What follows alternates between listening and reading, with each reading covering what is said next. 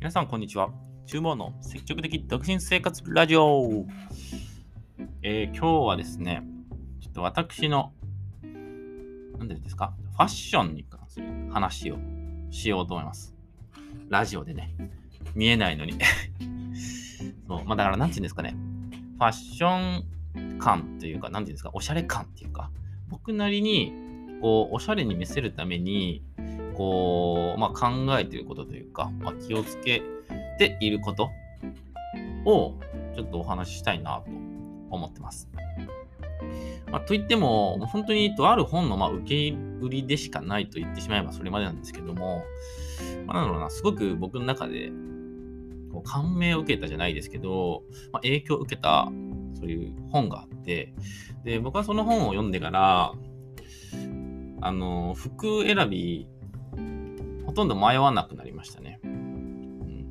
そう、なんかね、自分の中の、こう、おしゃれに見せるための、まあ、基準というか、理論というか、ルールが、なんかある程度自分の中で固まると、まあ、そのルールにのっとってものを選べば大体ハマるみたいなところが、まあ、結構あるんですよ。まあ、もちろんその人のスタイルによっては、うん、なんだろうな、ファッションの、ま似合う似合わないの幅が制限されたりとかは、まあ、あるとは思うんですけども、まあ、僕は結構、その本に書かれていることが、まあ、ハマるタイプの体型だったらしくですね、まあ、結構ね、なんだろう、服選びが楽しくなったんで、ちょっとその話をね、しようと思います。で、その本のタイトルが、えー、最速でおしゃれに見せる方法っていう、まあ、いかにも怠慢な人向けの本がまああると。最速なんで、もうすぐです。おしゃれになるの。でも本当に、本当に簡単。本当に簡単です。で、まあ、この本は、その MB さんが書かれた本で、まあ、その MB さんっていうのは、まあ、結構、なんだろうな、まあ、Twitter とかもすごい有名なアカウントがあって、まあ、Twitter だけじゃないんですけどね、まあ、そのファッションの世界では、まあ、そう有名な方なんですけど、まあ、その方が、まあ、なんていうんですかね、そのおしゃれに見せるための、まあ、法則みたいなのを、まあ、すごくわかりやすくまとめてもくれてる本なんですよ。そう。こんな僕でもわかります。簡単でした。で、あのー、まあ、僕がね、これを、この本を読んだ結果、まあ、どうなったかというと、まずね、わかりやすく生じた変化は、あの、黒スキニーを履きまくるようになりました。そう、あのね、黒スキニーっていうのは、まあ、そのユニクロの黒スキニーですね。あのー、まあ、足にピタッとくっつくタイプの、まあ、細身のね、まあ、ジーンズというか、なんですけど、まあね、あれをめちゃくちゃ履くようになりました。なんだろう、もうあればっか履いてますね。で、まあ、クロスキニーには、すごいいろんな、その大切な、あの、見た目をきれいに見せるために、大切な要素っていうのが、まあ、すごいいろいろ含まれているんですよ。なんて言うんですか？まあ、それを履いておけば、まあ、ざっくり言うと、すごいバランスが取りやすいんですよね。そう。で、そこの本の中に、まあ、ちゃんとそのなぜ黒スキニーが、えーとまあ、いいのかっていうのもちゃんと書いてあって、まあ、この本の中でも黒スキニーめちゃくちゃ推してるんですよ。そう、黒スキニーはいいぞと。で、それなんでいいんだいっていうのも、まあ、ちゃんと書かれていて、そう、すごい面白い本だったで、まあ、僕すごい、あの、ダンス、まあ、特に男性かな、男性の、ちょっとおしゃれってどうしたらいいかわかんないな。でもちょっと興味あるんだけど、っていうかまあなんかもうちょっとよより自分をよく見せたいなって思ってる人とかは、すごいいいと思いますね。うん、それ実践的っていうか、そう、ユニクロで買えますから。で、それ簡単なんですよね。で、まあ、なんで黒スキニーがいいのかっていう、まあ、その僕がね、感じ取った、まあ、その解釈としましては、まあ、まず、あの、まあ、服の雰囲気というか、どういう、その、全身のね、トータルコーディネートの雰囲気っていうのをどういう構成するのかって言ったときに、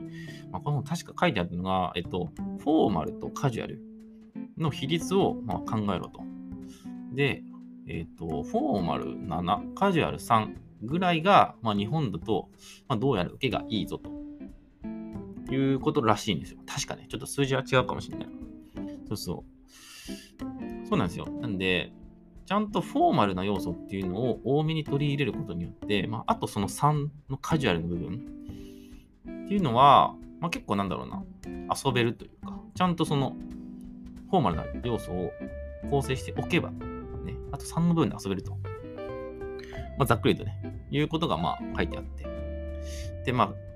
そういう観点で見たときのクロスキニーってどうかっていうと、まあ、まず細身なスタイルっていうのはまあ上品に見えて、これは結構フォーマルな印象を与えるんですよ。まあ、スーツの、なんだ、まあ、ズボンとかも、まあ、あれ、まあ、基本的に黒いじゃないですか。で、細身。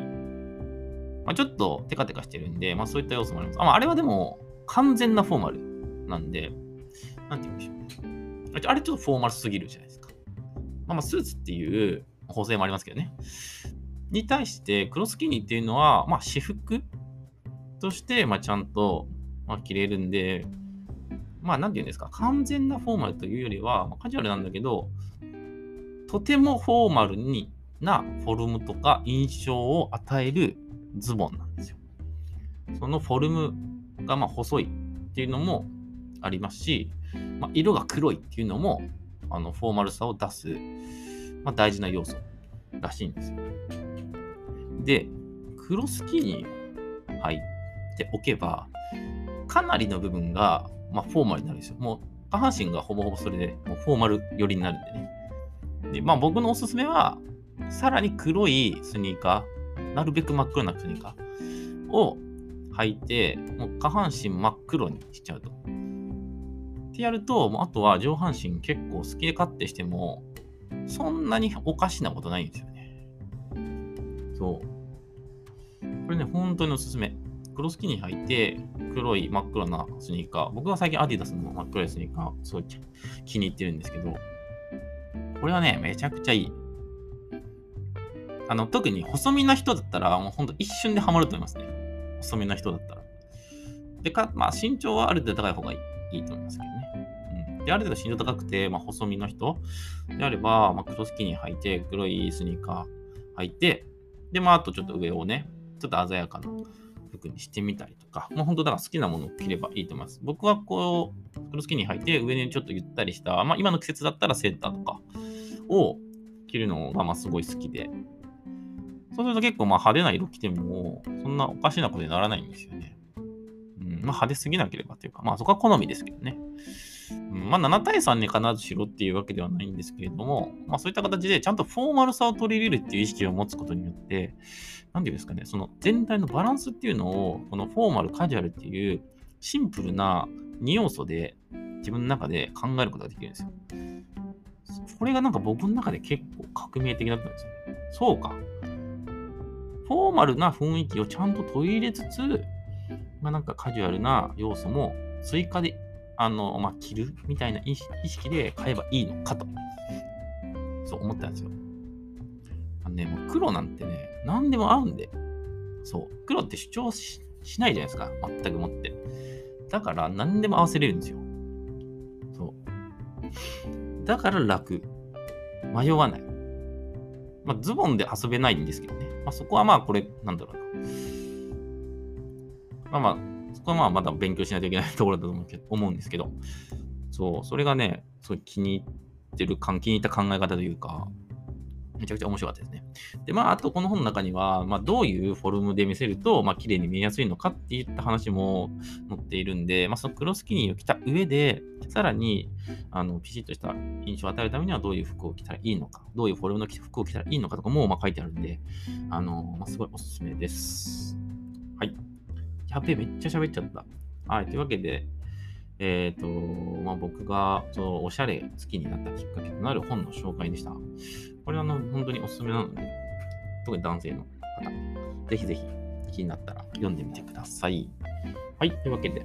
えー、最後になる話でした。はい。本日は以上になります。最後まで聞いていただきありがとうございました。またお会いしましょう。さよなら。